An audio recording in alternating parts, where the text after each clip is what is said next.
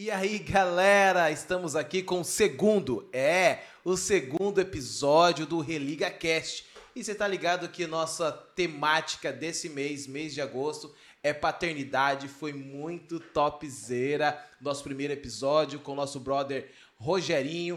E agora nós estamos aqui com um casal maravilhoso, meus amigos, meus brotherzão, e que tem falado, tem abençoado essa igreja e o nosso tema hoje é sobre adoção. Então nós vamos falar sobre somos adotados por Deus. E quem está aqui com a gente, sabe quem que é? É o nosso casal lindo, maravilhoso, o pastor Demétrios e Cibele. Que bênção, sejam bem-vindos aqui ao Religa Cast, aí segundo episódio.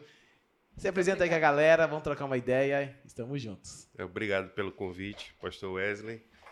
É, me apresentando, para quem não conhece ainda, está assistindo aí pela primeira vez o Religa Cash.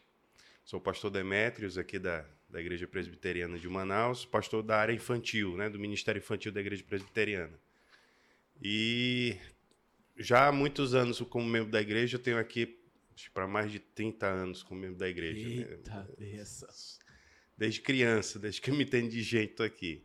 E pela graça de Deus, o Senhor permitiu que a, a, ao ser ordenado, permanecesse pastoreando a comunidade que eu cresci e fiz parte. Né? Sempre fiz parte. Legal. Sua esposa está aí, Sibeli. Minha amada Estamos esposa. aqui, pastor. Bom dia, boa tarde, boa noite. Eu não sei que horas que você vai estar assistindo esse podcast. Eu sou Cibele, não sou amazonense, sou nordestina, com muito orgulho. O hum, sotaque é, entrega, né? Assim, o sotaque já entrega. e no vídeo ele fica mais forte ainda.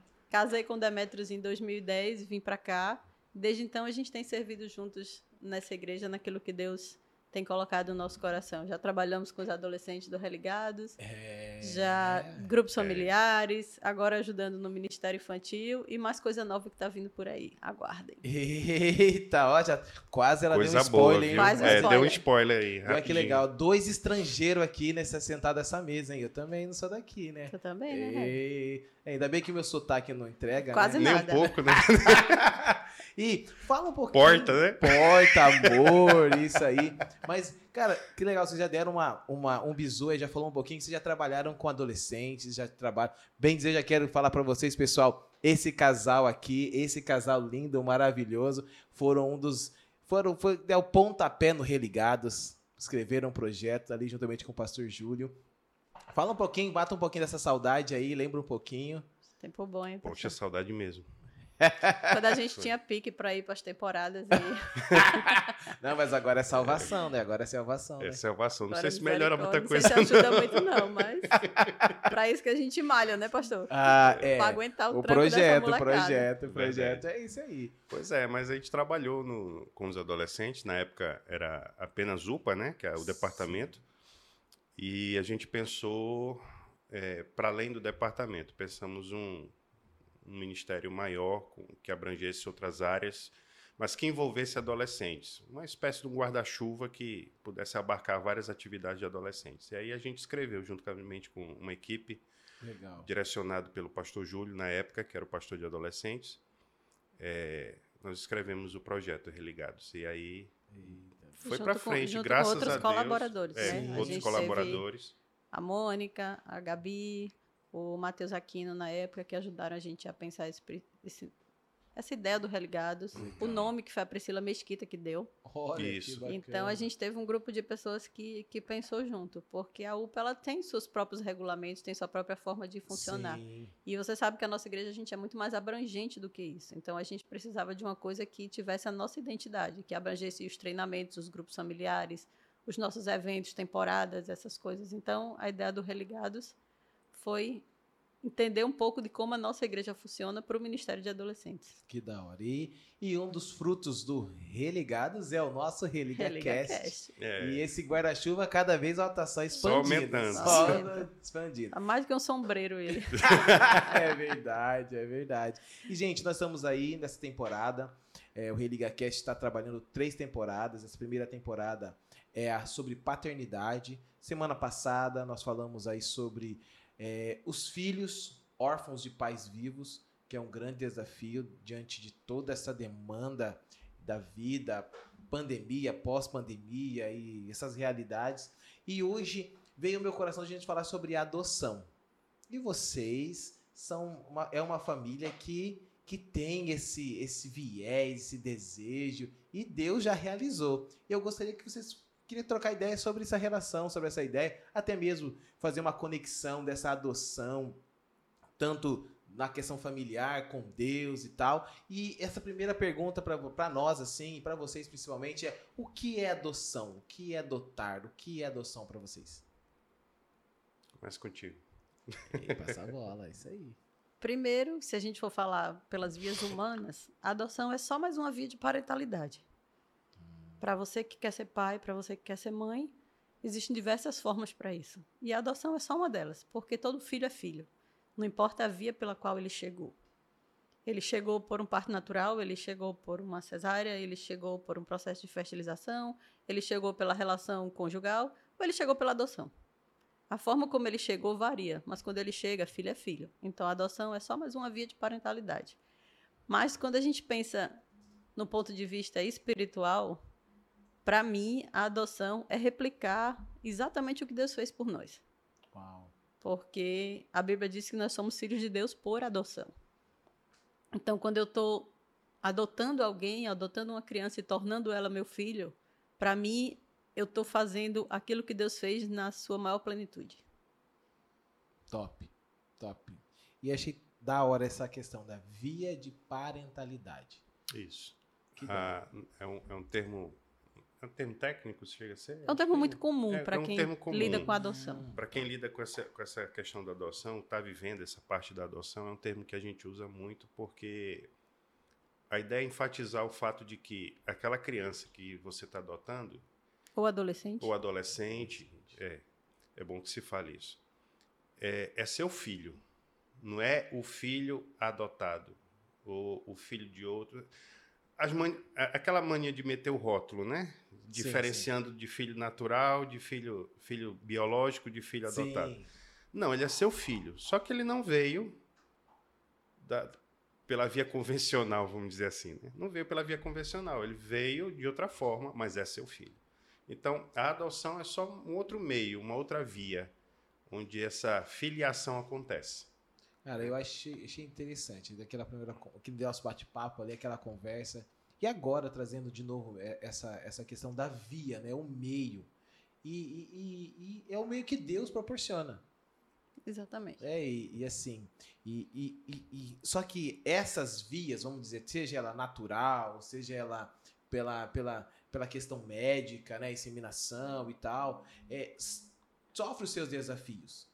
E eu gostaria que vocês contassem, compartilhassem um pouquinho sobre esses desafios, principalmente o desafio da adoção, né? Como vocês têm visto os desafios que a adoção tem levado é, para quem adota, para quem está sendo adotado, como que vocês li uhum. lidam, né? Porque graças a Deus hoje vocês são, são pais, é, tem dois filhos aí lindos. A gente tem pais por vias, a gente é pai e mãe por vias diferentes. Né? É, são é. pais por vias diferentes. Um e veio, bem diferentes. Um veio por fertilização.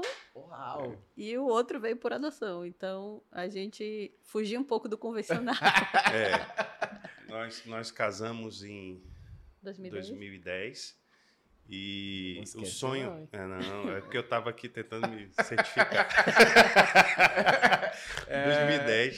E aí, em 2010, nós, nós. Assim, conversando e tal, é, eu sempre tive a vontade de ter um casal, dois filhos. Pensei em três, mas hoje em dia. É, três, criar três filhos hoje não é a mesma coisa que criar três filhos 30 anos atrás. Né? Verdade. 30 anos atrás, alguém podia dizer com muita tranquilidade: não, onde come três, come quatro Hoje em dia, hoje em não, dia come não, assim, não. não, come mais tanto assim, não. É Onde come um, come dois e olha lá. Até a farinha tá cara hoje. Eita, é verdade. fazer um pois é. lá. Mas eu sempre quis ter um, até o que sai cara agora. um casal, né? E ela também sempre pensou em ter, ter, ter filhos, mas ela tinha uma coisa que era muito distinta. Que para mim foi um choque logo quando ela, a gente namorando ainda, ela me falou: Eu quero adotar uma criança. É, aí... Isso é uma coisa que é importante que a gente frise, principalmente para os adolescentes. Quando você está no namoro, você tem que deixar claro algumas coisas. Sim. E eu falei pra ele que eu tinha o sonho de ser mãe pela via da adoção quando a gente ainda estava namorando. Então não Então, casei não foi uma enganado. coisa, não casou enganado. Não e não foi uma coisa que a gente deixou pra discutir quando casou, Lá na frente. É. entendeu? Legal. E aí, quando nós. E aí eu aceitei a ideia, comprei a ideia e a gente, depois que de algum tempo, a gente decidiu, olha, não vamos ter filhos ainda porque a gente queria aproveitar o casamento e tal. Só que durante um tempo a gente começou a perceber que nada acontecia, né? Certo. É, ela deixou de tomar anticoncepcional, deixou de conferir. Fiz os exames, fez não os tinha exames, nada não tinha nada errado com ela.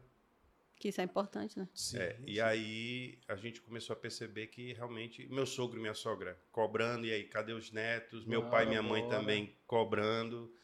E, e a gente, puxa vida. Aí um dia, acho que foi meu sogro, ou foi minha sogra? Foi ele. Os dois, eu Os dois, sei. né? Os dois perguntaram da gente: vocês não querem fazer um- uns exames? Aí nós aproveitamos umas férias que nós fomos a, a Maceió, que é a cidade dela. Sim. E aí ele- eles marcaram um médico lá e nós fomos fazer os exames. Aí nós de- descobrimos que com ela estava tudo ok, não Ok. tinha problema nenhum, mas eu tinha um problema de motricidade Uau. nos espermatozoides. Ou seja, para quem não entendeu, eles estão lá, vivinho, potencial 100%, 100% de gerar filhos, corre, corre, corre, mas não chega no ponto, morre no meio da caminhada. Esses atletas aí. Aí Aqueles cabas que tem que correr uma maratona, não se prepara direito. É, a corrida cinco- de 5 mil metros, ele só, cinco. ele só, só Pronto. dispara os 100 primeiros. Aí, Dá o os 100 gás, primeiros Lá mesmo é. ele fica, o resto da Uau, maratona não Pronto, vai, entendeu? Não vai. E aí, quando eu peguei o exame, caí na besteira de ler. Ah, ah, gente, an- antes, assim, o pastor Demetrios, além de ser esse pastorzão topzera, ele também tem outra formação. Fala um pouquinho assim da sua, É, sou, outra sou- formação. sou formado em psicologia, sou psicólogo de formação, que aqui legal. pela Universidade Federal. E aí. Jurou que sabia ler um exame. Mas eu, eu sei ler o exame. Eu sei ler o exame. Calma, calma, calma, nenhuma DR. Eu sei. Esse é- eu acho que esse é o desafio, né? Você saber ler o exame. Pois é, mas o problema é esse. Saber ler o exame não significa que você vai interpretar você de forma interpretar correta. o exame. É, exatamente. E aí, é, eu peguei o exame, aí fui lá no computador, no Pai Google, né? Pá, pá, pá, pá, pá, pá, pá, escrevi lá o que tinha. Duas combinações perfeitas. Eu sei ler e o Google e me o ajuda. Google, e o Google para ajudar, né? Top. Aí qual foi a primeira coisa que apareceu na busca do Google? Meu Deus. Principal caso de infertilidade era o diagnóstico que eu estava tá- buscando, estava lá. Principal caso de infertilidade. Aí pronto, eu desabei. Não sou mais homem, comecei a ficar amuado dentro de casa. A Sibete chegou em casa da rua, eu estava na cama deitado com o braço assim, ah, sabe? Aquela, aquele drama de novela, sabe? E agora, meu Deus? E a vida céu, acabou, é. vida. Exatamente. Não, mas aquilo mexeu comigo mesmo. Ah, eu, tô, mas- eu tô rindo agora e tirando onda, mas na época foi foi, um- foi um negócio tenso. Foi preciso meu sogro me chamar, porque ele é médico. Ah, legal. Ele me chamar, vem cá, olha, primeira coisa, não faça mais isso, de, de querer ir atrás de diagnóstico digitando no Google. Você só vai é, entender errado as coisas e, e- e se prejudicar. Aí ele me explicou tudo que eu tinha, aí eu disse, ah, agora sim, agora entendi. O problema não é que eu, não- eu, eu sou infértil, é, o problema é motricidade, eles não chegam no, no óvulo. Então eu posso Entendeu? gerar eu filhos, posso mas eu preciso filhos, da mas ajuda eu da vou precisar ciência. da ajuda da ciência, da medicina. E aí foi quando veio a Abigail. Antes de você continuar, foi de boa quando você falou assim, poxa, beleza, eu tenho todas as possibilidades, só que a galera não corre muito, mas eu preciso de ajuda. Como foi encarar essa parada assim? Não, teve um detalhe, que quando eu cheguei que encontrei ele afundado lá, chorando, se acabando, gente, homem chora, tá? Chora, Aí, bebê. vigia. Eu me lembro que a primeira coisa que eu fiz, eu dei um abraço nele e eu fiz, não se preocupe, nós vamos ser pais, nem que seja por outra via. Foi, isso ela fez na hora. Legal, legal. Então, assim, isso é importante, porque para mim, essa questão de ser mãe, independia de qualquer forma, eu ia ser. Se fosse pela via da gravidez ou não, se fosse só pela via da adoção ou se fosse pelas duas, para mim isso não fazia a menor diferença, porque eu sabia que Deus ia ter filhos para nós. Então era tão de boa para mim, estava tão bem tranquilo dentro de mim, que eu socorri ele na hora do desespero, porque estava tão tranquilo no meu coração que a forma como eu seria mãe não, não tinha diferença, não. Entendi. Entendi, que legal. Então, para mim, assim, foi, foi relativamente tranquilo. Depois que eu entendi o processo, o que estava acontecendo comigo, não é fácil, assim, 100% você dizer, poxa, é, hoje, se eu quisesse ter um filho na, normal, sem intervenção de nada da medicina, eu teria muita dificuldade. Isso, para mim, me causa um, Sim, até hoje, imagino. me causa um, um desconforto. Né? Não, não gosto da ideia. Mas, depois que o, o médico depois me explicou tudinho o que estava acontecendo comigo, eu disse, olha, e, e, outro caso, e outro caso, é reversível. Se fizer um tratamento a longo prazo, médio e longo prazo, com a medicação lá que o, o, o, médico passa, é reversível. Os meninos vão poder correr os 5 mil metros tranquilo. E já era, legal. Só que a gente não tinha tempo. Só que o problema é que Entendi. nós não tínhamos mais tempo. Ela ela estava com 30... E aí, eu estava com 37, eu acho. 37 e eu 38. É, entendi. Então, isso é uma dica para a galera. Meninos, façam exames, façam testes. Homens, quando vocês forem casar, não deixa só a mulher ir fazer todo aquele exame pré-nupcial, não. É bom vocês fazerem também, porque se vocês descobrem alguma coisa nesse tipo antes, vocês têm, como, têm tempo para reverter qualquer situação. Então, isso é, é. importante. E tá... não case enganado, viu? não case enganado. Conta para a moça Sim. que você tem aquele probleminha e vai fazer o tratamento que resolve. Ótimo, isso aí, galera. Então tá vendo, né? Ó, aqui é toda a faixa etária, hein? Adolescente, adulto, jovem, criança. É. Segue o bizu. Mas é a verdade. É interessante, a gente já tá até abrindo um leque, né? Já para um, um novo momento aí, para falar para essa galera aí sobre namoro, noivado, casamento, ó. Opa, ó, spoiler, hein? Ó, spoiler, hein? Mais pra frente. Mas é uma realidade, esse cuidado, né? Precisamos uhum. ter esse cuidado, essa atenção. Porque, como você falou, pô. Não... Porque isso interfere na sua forma de paternidade. Para a gente atingir a paternidade, que é o que a gente está falando, se você sonha em ter filhos naturais, pelas vias biológicas, esse tipo de informação é importante. Porque algumas vezes as pessoas sempre têm uma ideia de que é a mulher que não pode gerar os filhos. Esse julgo sobre a mulher é muito forte. Até mesmo por todo o histórico na Bíblia, que a gente sim, vê os casos sim. de infertilidade, os casos em que Deus abriu a madre, essas coisas todas. Então, geralmente, 99% das pessoas acham que quando você não está tendo filhos é porque a mulher tem um problema. E aí ela é olhada diferente, ela é julgada porque não dá filhos. Mas hoje em dia a gente sabe que nem sempre o problema é da mulher. É da mulher. E no nosso caso não era. E... Mas é importante a gente. Eu até brinquei uma vez lá no, nos 21 dias de oração. A gente foi orar por pais que queriam certo, ter filhos, certo. pais e mães que queriam ter filhos. Aí o pessoal, olha, vem orar aqui, você que tá, tem desejo de ser mãe e não engravida e tal. Aí eu pedi a palavra, estava eu e Sibeli no, no púlpito nesse dia. Eu disse, olha, o Senhor pode ter fechado a madre mas não se engane, pode ser que Deus tenha fechado o padre também. É, isso que, que, então, que é o. É, vem para cá os homens também, porque só tinha vindo mulher para frente para orar, receber oração. E aí os, os, maridões tudo lá sentado de não, vem para cá. Vem bravo. Como se ela quisesse ser mãe sozinha, né? É, ela fosse Sim. gerar sozinha. Sim. Não, tem um homem no meio. E, Sibeli, como que você era vista antes, nesse processo? Né? Você estava esperando ali né, serem pais, o tempo estava chegando, meu Deus, nunca vem, não vem ainda. E a idade chegando, né? Porque querendo ou não, homem, homem faz filho até morrer, mas mulher tem prazo. Tá, a gente já nasce com aquela taxa de validade. De validade. Pra... E uma hora ela vai acabar. Então, assim, é aquilo que eu estava te falando, a mulher é muito julgada. Sim. E por mais que pareça bizarro, as pessoas olhavam para mim diferente. Era como se eu não tivesse dando filhos para ele, como se eu não tivesse dando netos para o pastor Wellington e para Raquel. E eu percebi esses olhares julgando. Quando a gente descobriu o problema e o Demetrius expôs o problema, o olhar das pessoas mudou. Uau. Então, isso é importante a gente pensar que. Algumas vezes eu entendo isso, porque às vezes a sociedade já te condicionou algumas questões. Isso tanto para a mulher que não gera filhos, quanto pela adoção mesmo, como a gente falou de rótulos, sim, sim. que as pessoas estão condicionadas a determinados olhares. E é bom a pessoa se policiar, porque se você vê um casal que não está tendo filhos ainda, tenha um olhar de amor e não um olhar de julgamento, porque se você já está numa luta para ter, essa luta já é sua, já dói. Imagina você encontrar nas pessoas o julgamento e não a acolhida. Sim. Então sim. é importante que as pessoas pensem assim: ah, se você está vendo um casal que está casado há muito tempo e ele não tem filhos ainda, ao invés de você ficar, e aí, não vai ter filho não, não vai ter filho não, quando é que vem? você ore por aquelas pessoas. Porque de repente ela não tem filhos porque ela não está podendo ter.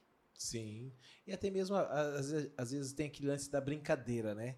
Aquela brincadeira, normalmente mais com fundo de verdade ali, É. e essa cobrança. Uhum. Então, assim, a gente tem que pedir a Deus ter essa sensibilidade, essa interpretação ali do alto de como lidar, porque é, agora vem a, a, vem a mi- a minha mente, eu trabalhei com, com, com uma galera lá no interior de São Paulo, num, num jornal, que ele era casado e ele de fato escolheu não querer ter filhos.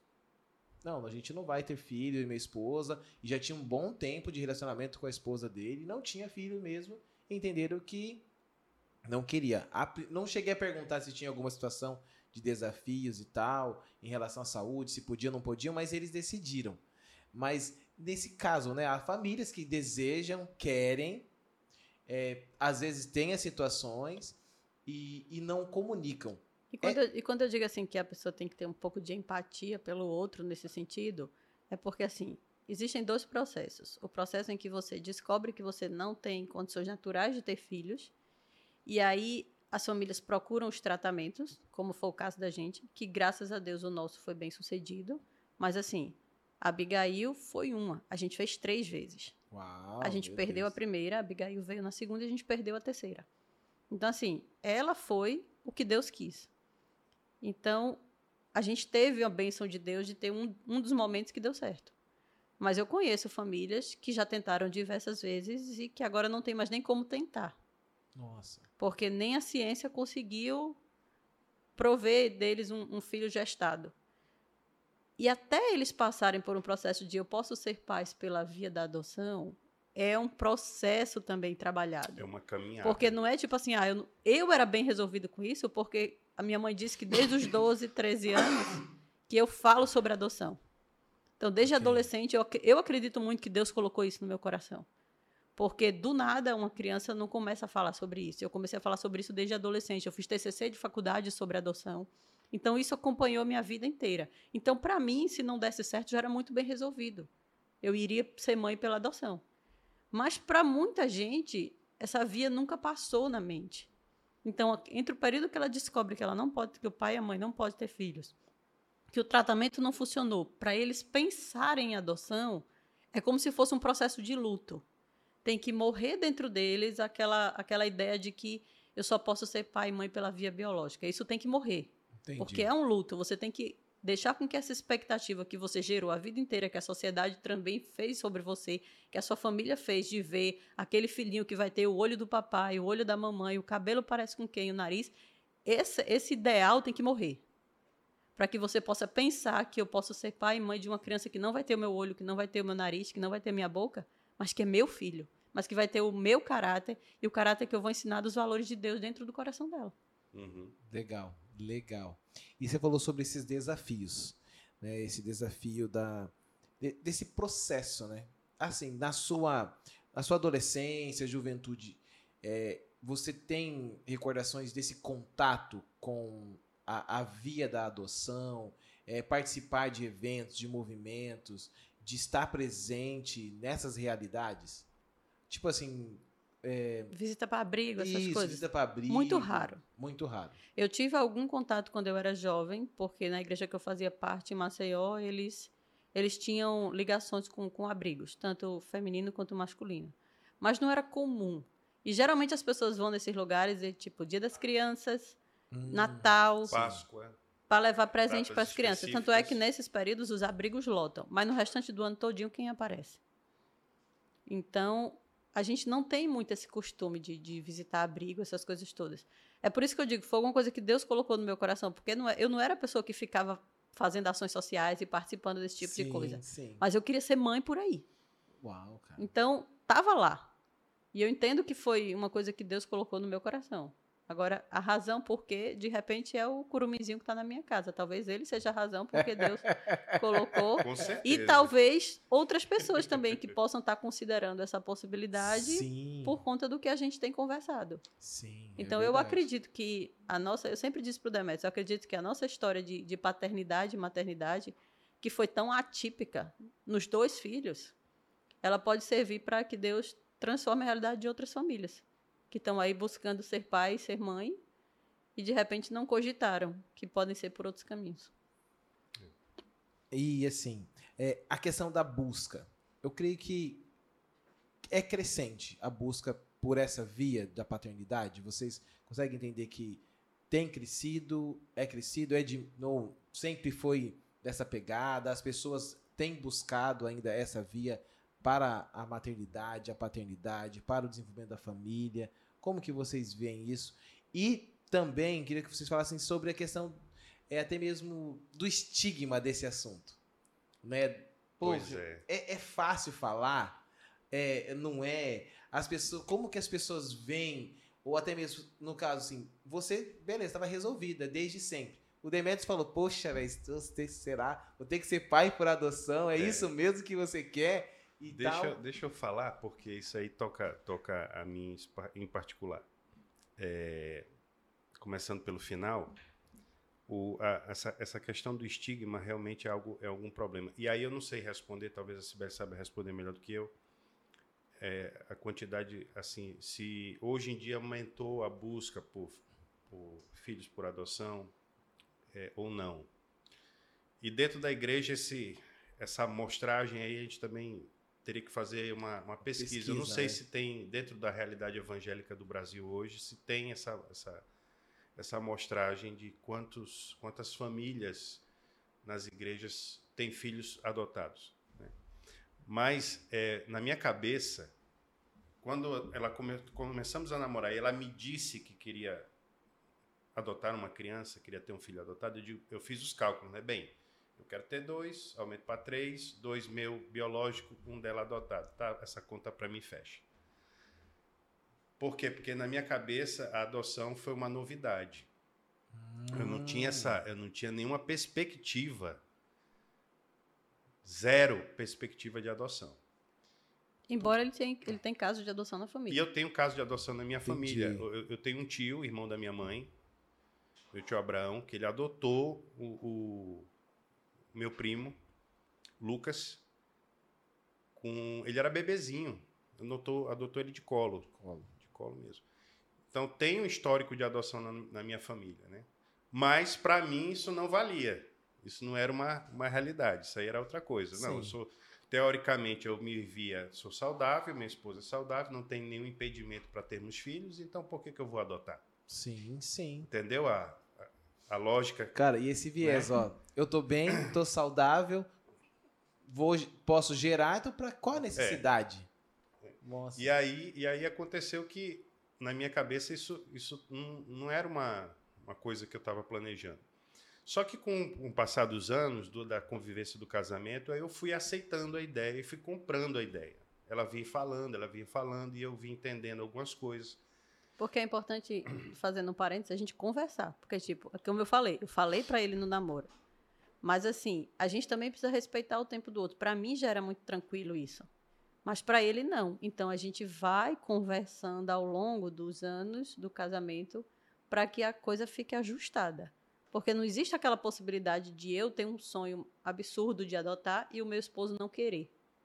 Não tem, não tem como. Ou é filho dos dois ou não é filho de nenhum. É, isso tem que estar bem, Uhum. Top, bem sedimentado entre a- o casal. Se isso não tiver. E até já vem aquela palavra que você já, né, na introduçãozinha, né? Eu vou ter dois, ela vai ter um, Ó, né? né? Entendeu? essa era a ideia. Então você tem que ajustar para dizer, nós temos dois. Nós temos dois e teremos o terceiro. Não, o terceiro não, pastor. Ah, não, ah, não, não, brincadeira, brincadeira.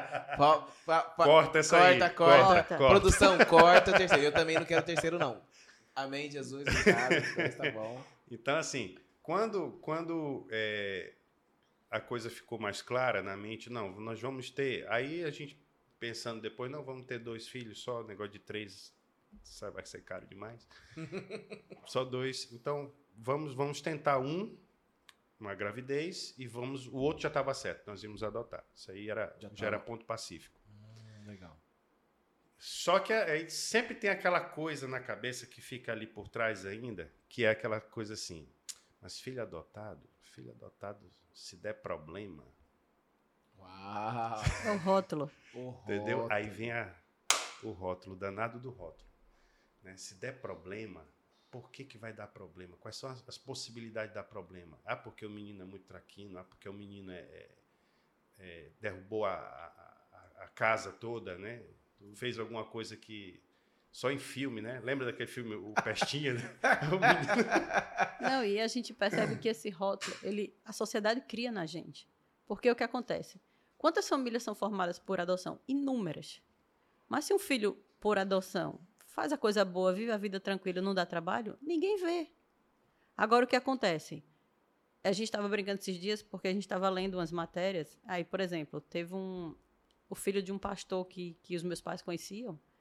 Ele, eles adotaram um rapaz, o rapaz tinha problema, acho que é de esquizofrenia, não sei o que era e num surto matou os pais. Aí a matéria sai: filho adotivo mata os pais. Só que na matéria da Suzane von Richthofen não apareceu filha biológica mata os pais. Não. Esse tipo de situação, a própria notícia estigmatiza. Já, já induz Não aparece lá, pensar... filho cesáreo é preso, filho por parto natural é preso. Assim. Não, é sempre quando o filho é por adoção, aí sempre aparece a pecha lá. Filho, bio, filho adotado. Eu, eu não sei o que é que tem, que o repórter vai isso lá só reforça. Coloca Sim. filho adotado. O, o caso. Né?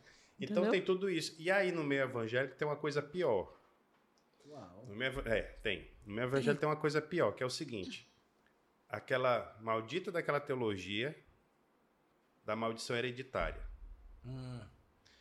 Que o filho adotado chega na casa do crente e vem trazendo todos os demônios, entre aspas, todas é as maldições, todas, entendeu? As coisas ruins. Parece que você não está trazendo um ser humano para dentro de casa, é um uma criança para adotar. É um pecador diferente. É um pecador numa classe diferente. Ele ah. vem carregado do espírito do exorcista, ah. sabe aquela, ah, aquela que filme da. Entendi, entendi. E Olha. aí, pronto, aí qualquer coisa que aconteça, a culpa é de um espírito, do espírito familiar, de uma uma, uma maldição. Do uma, DNA ruim. Do DNA, DNA ruim, ruim, Que tem, tem gente que fala isso, ó, o DNA dessa criança é ruim. Vocês estão trazendo uma criança complicada para o meio de vocês. Não sei o que, como é que vai ser com a tua filha e tal. Então, esse tipo de coisa passa pela cabeça de todo mundo. Sim. Não adianta dizer que não, sim, porque. Sim. É, são informações e são termos que talvez não são habituais, né? É. Mas é, é... E a gente está expondo porque algumas vezes isso é velado. Hum, Nem sempre isso é dito em palavras. Sim. Isso Sim. é dito, às vezes, no, como atitude. o senhor falou, numa brincadeira, num olhar, numa atitude. Entendeu? E aí Sim. você joga um estigma em cima de uma, de uma, criança ou de um adolescente que, que ele não merece. E aí a gente pode fazer uma, re, uma reflexão teológica a respeito disso. Já pensou se Deus nos tratasse assim? Nossa. Porque nós, como seres humanos caídos, nós somos o quê? Herdeiros da pior maldição de todas, que é a queda de Adão. Inimizade contra Deus. De Deus. E se eu estou de dizendo que a adoção não é uma via de parentalidade que funcione, eu estou partindo dessa ideia, eu estou dizendo que a forma como Deus me filiou também não funciona. Também não funciona. Sim. Porque Deus me filiou, eu sou filho de Deus por adoção. Eita Deus. Gente, vai ser depois nós vamos para o novo podcast de debates teológicos, não, brincadeira. Mas é, é, é uma perspectiva interessante. É. E, e aí entra que, até mesmo o processo teológico. E como que você vê as Sagradas Escrituras? Pois é. E como você Nesse olha que a Bíblia diz que, que em Cristo tudo se fez novo. que Jesus é. levou sobre si a maldição do pecado e a partir dali tudo é novo. Se eu estou dizendo que uma criança que eu trago para dentro da minha família, que eu consagro ela a Deus, que ela tem o um encontro dela pessoal com Jesus. Sim. Ela vai carregar esse espírito da, maldito da família dela. Eu estou dizendo que o sangue de Cristo não foi suficiente. Para limpar, para lavar. Sim. E alguém pode e se dizer, não é para ela, não é para mim. Mas ela vai, mas ele vai sim. ter que se converter ainda. Até lá tem, tem, muita, tem muito chão. Eu digo, sim. E minha filha também não vai ter que se converter também? Sim. Ela não é herdeira de Adão também, de Eva também, do mesmo jeito? Pecadora. Só porque ela é filha do pastor biológico, é, é lógico, filha é. biológica, aí ela tem uma, um status, um status diferenciado diante de Deus? Não. As, ela é... As ibéricas hum, desse pastor ainda, brincadeira. Entendeu? Então, a é... situação é a mesma para todos. A situação é a mesma para todos. E Deus nos adota, aqui Romanos 8,15, Deus nos adota como filhos, sendo que nós éramos inimigos dele né? Nós éramos é, contra Deus, sim, né? Sim. Lá em Efésios capítulo 2 vai falar que nós éramos guiados por seis influências diferente, né? Eu chamo de o sexteto do mal. Sexteto do mal. Já vamos É. fazer uma série já. O sexteto do mal é, já dá o tema de pregação, né? Série, o sexteto do mal. Primeiro, Esse segundo. pastor não tá escapando nada, mano. Qualquer dica ele já pensa um novo Já podcast. vá- Entendeu? Então, nós, som- nós éramos isso, mortos, segundo nossos delitos e pecados. Sim. Entendeu? Então, é Cristo quem nos, nos resgata e nesse resgate nos faz filhos de Deus. Nos faz- Amém. Quando eu adoto a criança, essencialmente eu estou reproduzindo aquilo que Deus fez conosco. Eu estou pegando alguém que não tinha pai, não tinha mãe.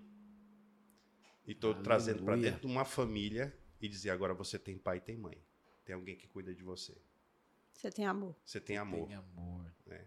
E Deus é Amor. Amor. amor. Ai, Cara, é muito da hora. É muito legal a gente poder ter essa. A, a, a praticidade, a pa- praticidade da palavra vivenciada. Né? E mas você, como colocando essa questão do- até mesmo da- do estigma e do pensar ou como pensar, e às vezes eu falo assim, é verdade, e aí, por que que eu não tive, né? É- é esse posicionamento. E eu penso, talvez porque não é falado. Uhum. Talvez por aquilo que a Cibele viveu. Eu, eu, particularmente, eu nunca fui em um abrigo de crianças e adolescentes.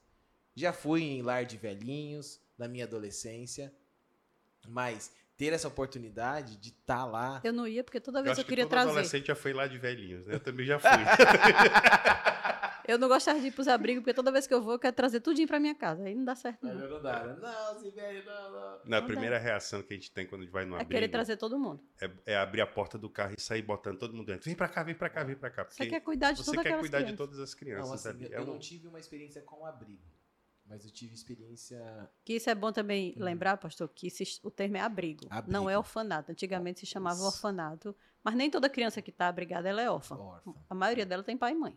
E aí tem interessante a gente entrar nessa, nesse, nesse e nem toda paralelo. criança no abrigo está disponível para adoção, Isso, Uhum. isso. entendeu? E outra coisa também que as pessoas precisam saber é que o abrigo não é um supermercado. Você não vai lá olhar uma criança e dizer eu quero esse. Tem um processo, tem uma forma como isso é feito pela lei.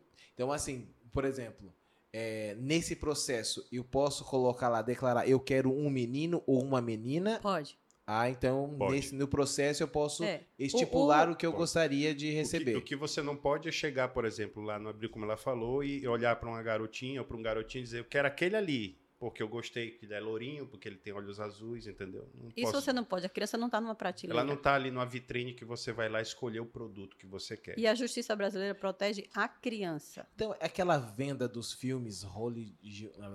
Mas esses, esses- Enfim. Esses, esses filmes, assim, que a galera chega lá e quer É, e aí a tal. gente tem um, um ponto, pastor. A adoção no Brasil, ela tem sua forma.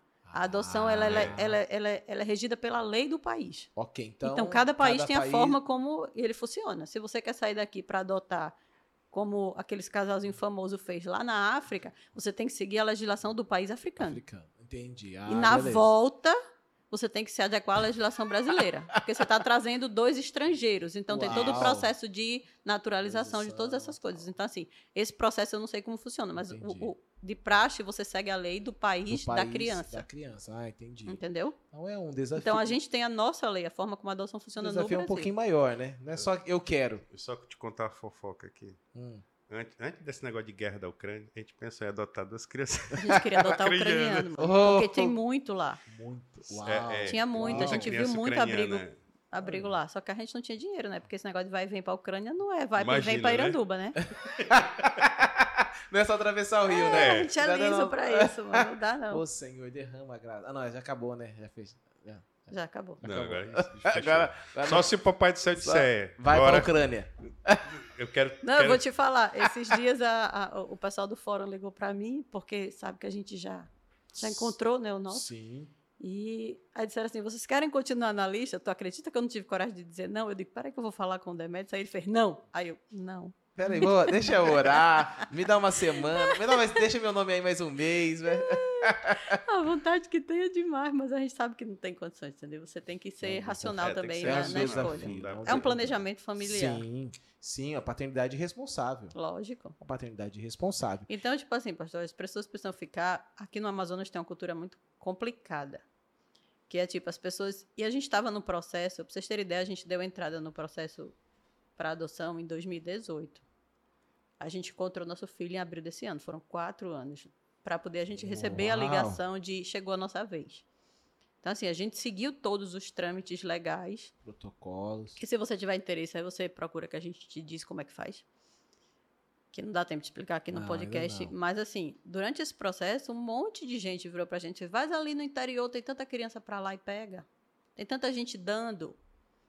Pela lei, a, a, no processo da adoção existe um termo chamado adoção à brasileira, que é um termo bonitinho para esse tipo de gente que pega a criança e registra como seu e leva para casa sem passar pelo trâmite legal. Mas pela lei isso é tráfico de pessoas. Uau. Então é crime. é crime. É crime. Então se alguém descobrir que você foi ali, pegou uma criança para você, se a justiça descobrir, você vai ser enquadrado no crime de tráfico de pessoas. Então isso já não é para ser feito por ninguém. Por um cristão, hum. menos ainda, porque isso é violação da lei. Isso, além de crime, é pecado. Sim, sim. Então, você quer ser pai e mãe pela via da adoção? Vá nos trâmites da lei. Ah, mas é burocrático, demora. É não, meu filho, é proteção à criança. é demorado, também, é, né? mas a justiça tem seus problemas, entendeu? O número de pessoas que trabalham na vara da infância é muito pequeno para atender toda a demanda. A gente sabe que tem déficit de pessoal, mas no fim das contas é protegendo a criança. Sim. Poderia ser mais rápido? Poderia. Mas não é. Mas ainda assim é seguro. Porque uma vez que você faz o processo todo pela lei, é seu filho e ninguém toma. Não existe aquele negócio de, ai, a mãe biológica vai aparecer vai e vai pegar vai de volta. Não, ela volta. não tem mais não direito nenhum como. sobre ele. ele é meu um, filho. o juiz bater o martelo e disser, é, o filho é seu, você Eu tá, mudo até o nome, tá muda a certidão de nascimento, muda tudo. Você está legalmente seguro. Ao passo que, se você uma hipótese, né? Um exemplo. Sim, sim, sim. Foi lá na Balbina Mestrinho, na maternidade Balbina Mestrinho. Pegou uma criança na porta do, do hospital, porque se fazia muito, até um, até um tempo desse. Uau. Se fazia muito. Você não tem garantia nenhuma. Porque você foi lá, pegou uma criança na porta do que, que alguém lá dentro não quis criar e deu. E deu. A justiça vai tirar a criança de você a, e você ainda vai ser processado. vai tirar e você vai ser processado. Entendeu? Então, e, infelizmente, até hoje isso acontece, a adoção à brasileira. Né? Adoção. Ah, peguei um menino para criar. E muitas vezes acontece o seguinte: pega para criar, mas não vai ser filho. Vai crescer, vai virar uma, uma espécie de empregada doméstica, se for menina.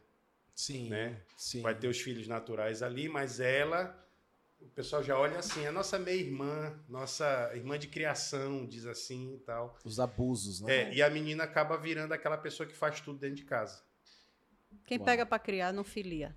Não filia. Quem pega para criar não filia. Uau, é. Que coisa! E em relação a esses desafios, né? É, vocês que já estão acompanhando, tem, principalmente Sibeli tem caminhado nesse universo da adoção. É, quais são os desafios da criança, seja ela. E, e antes de chegar nos desafios dela, os tipos de adoção, né? Em questão de, de idade, período, como que funciona? Tem assim uma faixa etária de tantos tantos anos, a facilidade? É... Tem. Como quando você vai, quando você chega no seu processo de habilitação, porque para você entrar na fila de adoção, para você ter lá o seu númerozinho de espera, você passa por cursos, você passa por conversas com psicólogos, com os assistentes sociais, com um monte de coisas. Nesse processo, você recebe uma ficha para preencher o perfil da criança. Hum. Aí você vai escolher idade, você vai escolher sexo, você vai escolher cor. Ainda existe isso também. Se você aceita com, com doença, sem doença, se você só quer aquela criança perfeitinha, aquela coisa toda, tudo isso você preenche. E existem as pessoas que. Por que, que demora? Demora por causa do perfil da criança. Se você quer uma criança de 0 a 3 anos, se você quer, demora mais. Se você quer menina, demora mais. Saudável, demora mais. Branca, demora mais. Então, dependendo do perfil é que vai o tempo. Okay. E aí as pessoas ficam, ah, eu tenho que adotar pequenininha aquilo que o Demetrius, porque eu vou, vai crescer e já vai aprender. É um ponto. Mas o que é que cabe na sua família? Porque, digamos assim, você tem você tem mais de, de, de 40, 50 anos. Hum. Aí você, você, na sua vida hoje, que nunca teve um filho, você resolve, não, eu quero ser mãe. Cabe um bebê?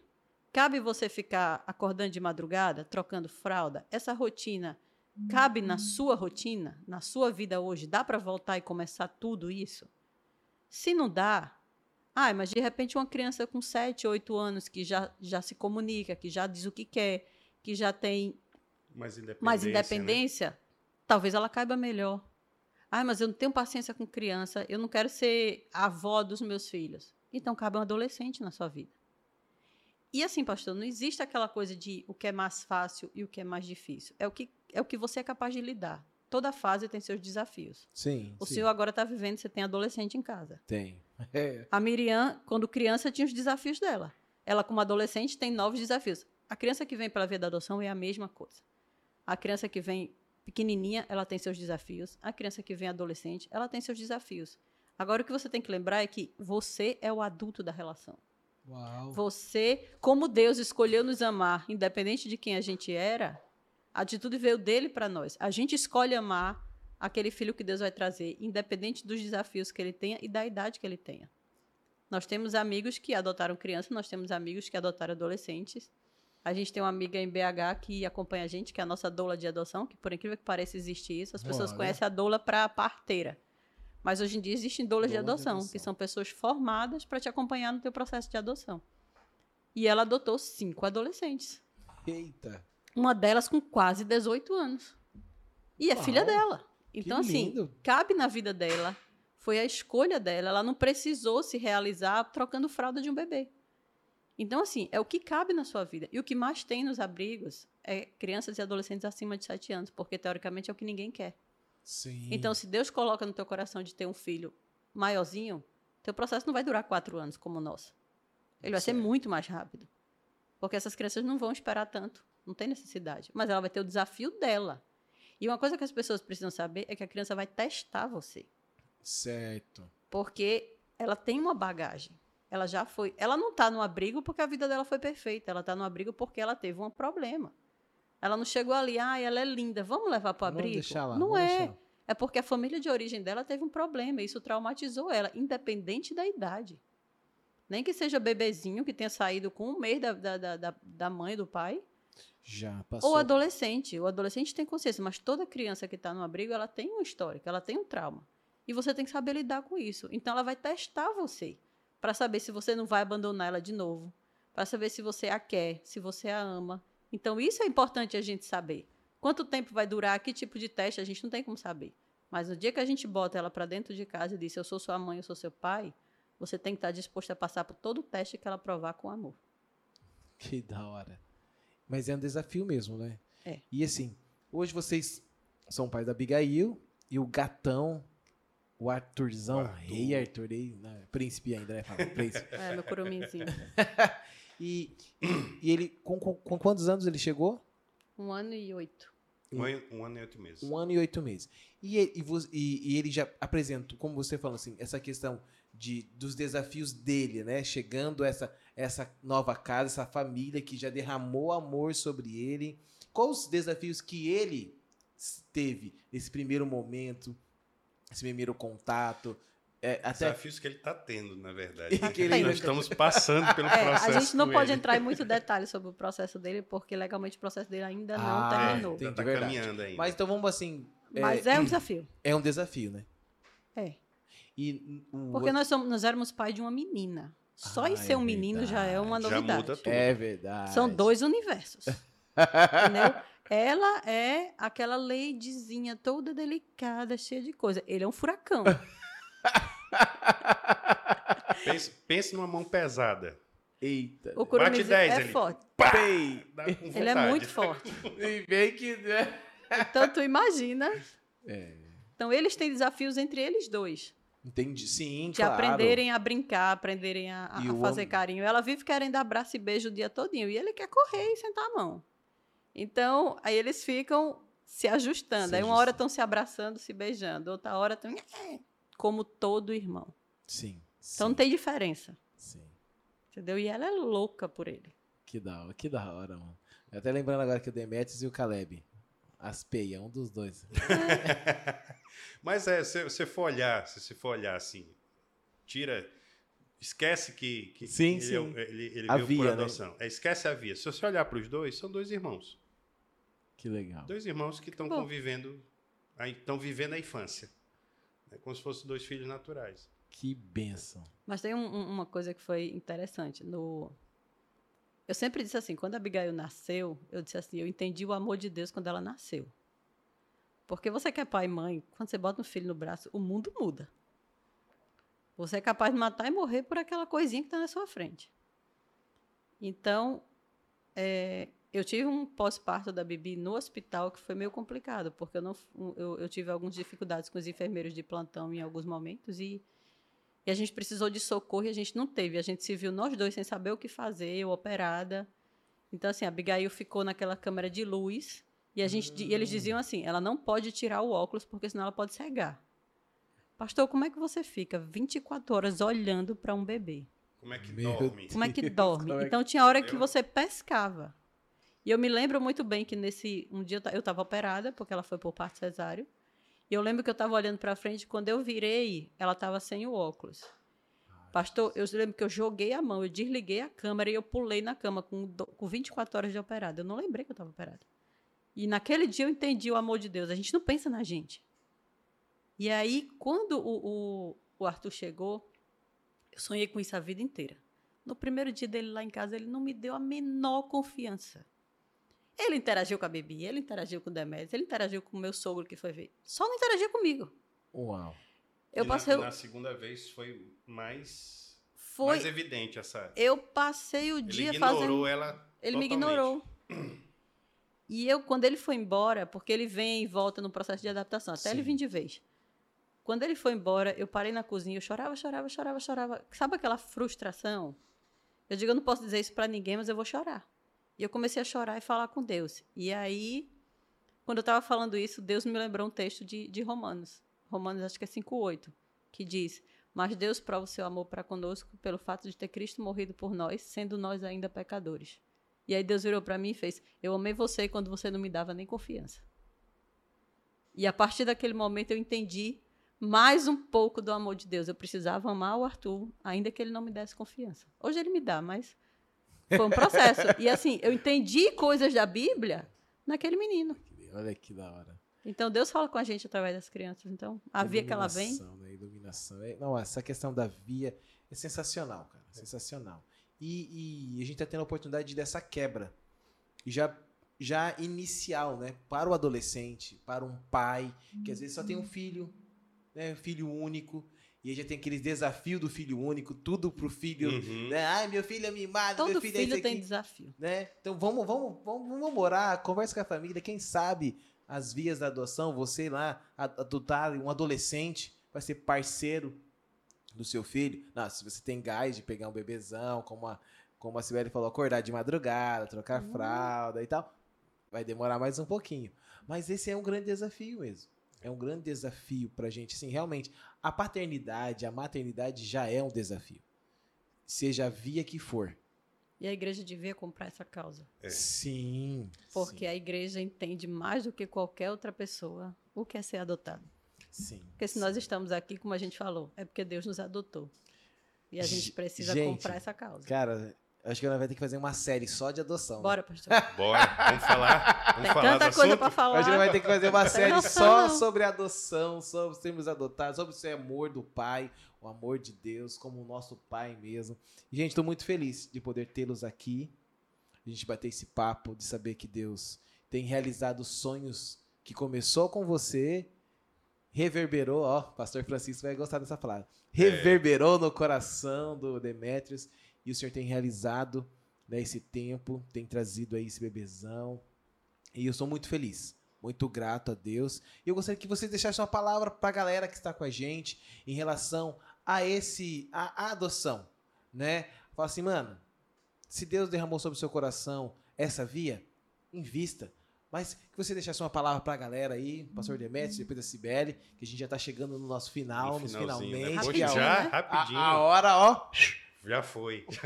como diriam meus amigos do Vasco, vapo. Não, brincadeira. Né? Pois é, a palavra que eu teria que deixar aqui é você ter essa. Você que é adolescente, você que está aí já sonhando com o futuro, casar, profissão, todas essas, essas coisas. Leve em consideração também a questão da adoção. É, é uma via de parentalidade, uma via de filiação que é de Deus, usando aqui uma expressão do É nosso pastor, Deus. é de Deus, é de Deus, porque você vai estar reproduzindo aquilo que Deus fez conosco. Amém. né? Você vai estar podendo vivenciar, pelo menos num- numa fração, aquilo que Deus fez por cada um de nós. né? E, e é uma, não é um ato de caridade, não é um ato de, de, é um ato de amor mesmo, é um ato de, de você entregar um pouco do que você tem para aquela criança que não está tendo nada, né? E você entrega o que você tem para ela. Então, é uma via possível de filiação. Quem tem desejo de se- de ser pai, de ser mãe, considere isso. E você que é pai de adolescente, mãe de adolescente, é, mas que quer o teu outro filho ir pela via biológica, eu acho que essa possibilidade fechou. É, a adoção também é uma via possível. né? É uma via possível. E para aqueles que não têm filho nenhum, por algum motivo, por alguma circunstância, considere a adoção. A adoção não é uma situação que é, pode ser descartada assim, porque existem muitos problemas. Os problemas estão na cabeça das pessoas que criam os problemas. Na verdade, adotar uma criança, adotar um adolescente, adotar um jovem, né, é, é fazer aquilo que Deus fez por nós. né? E você pode viver isso. Aleluia. Você pode viver isso. É lindo demais. Palavra profética agora, hein? É. Por favor. Só reforçando aquilo que o Demes falou. Para você que é adolescente, eu comecei a pensar sobre isso quando eu era um adolescente, com 12, 13 ou 14 anos.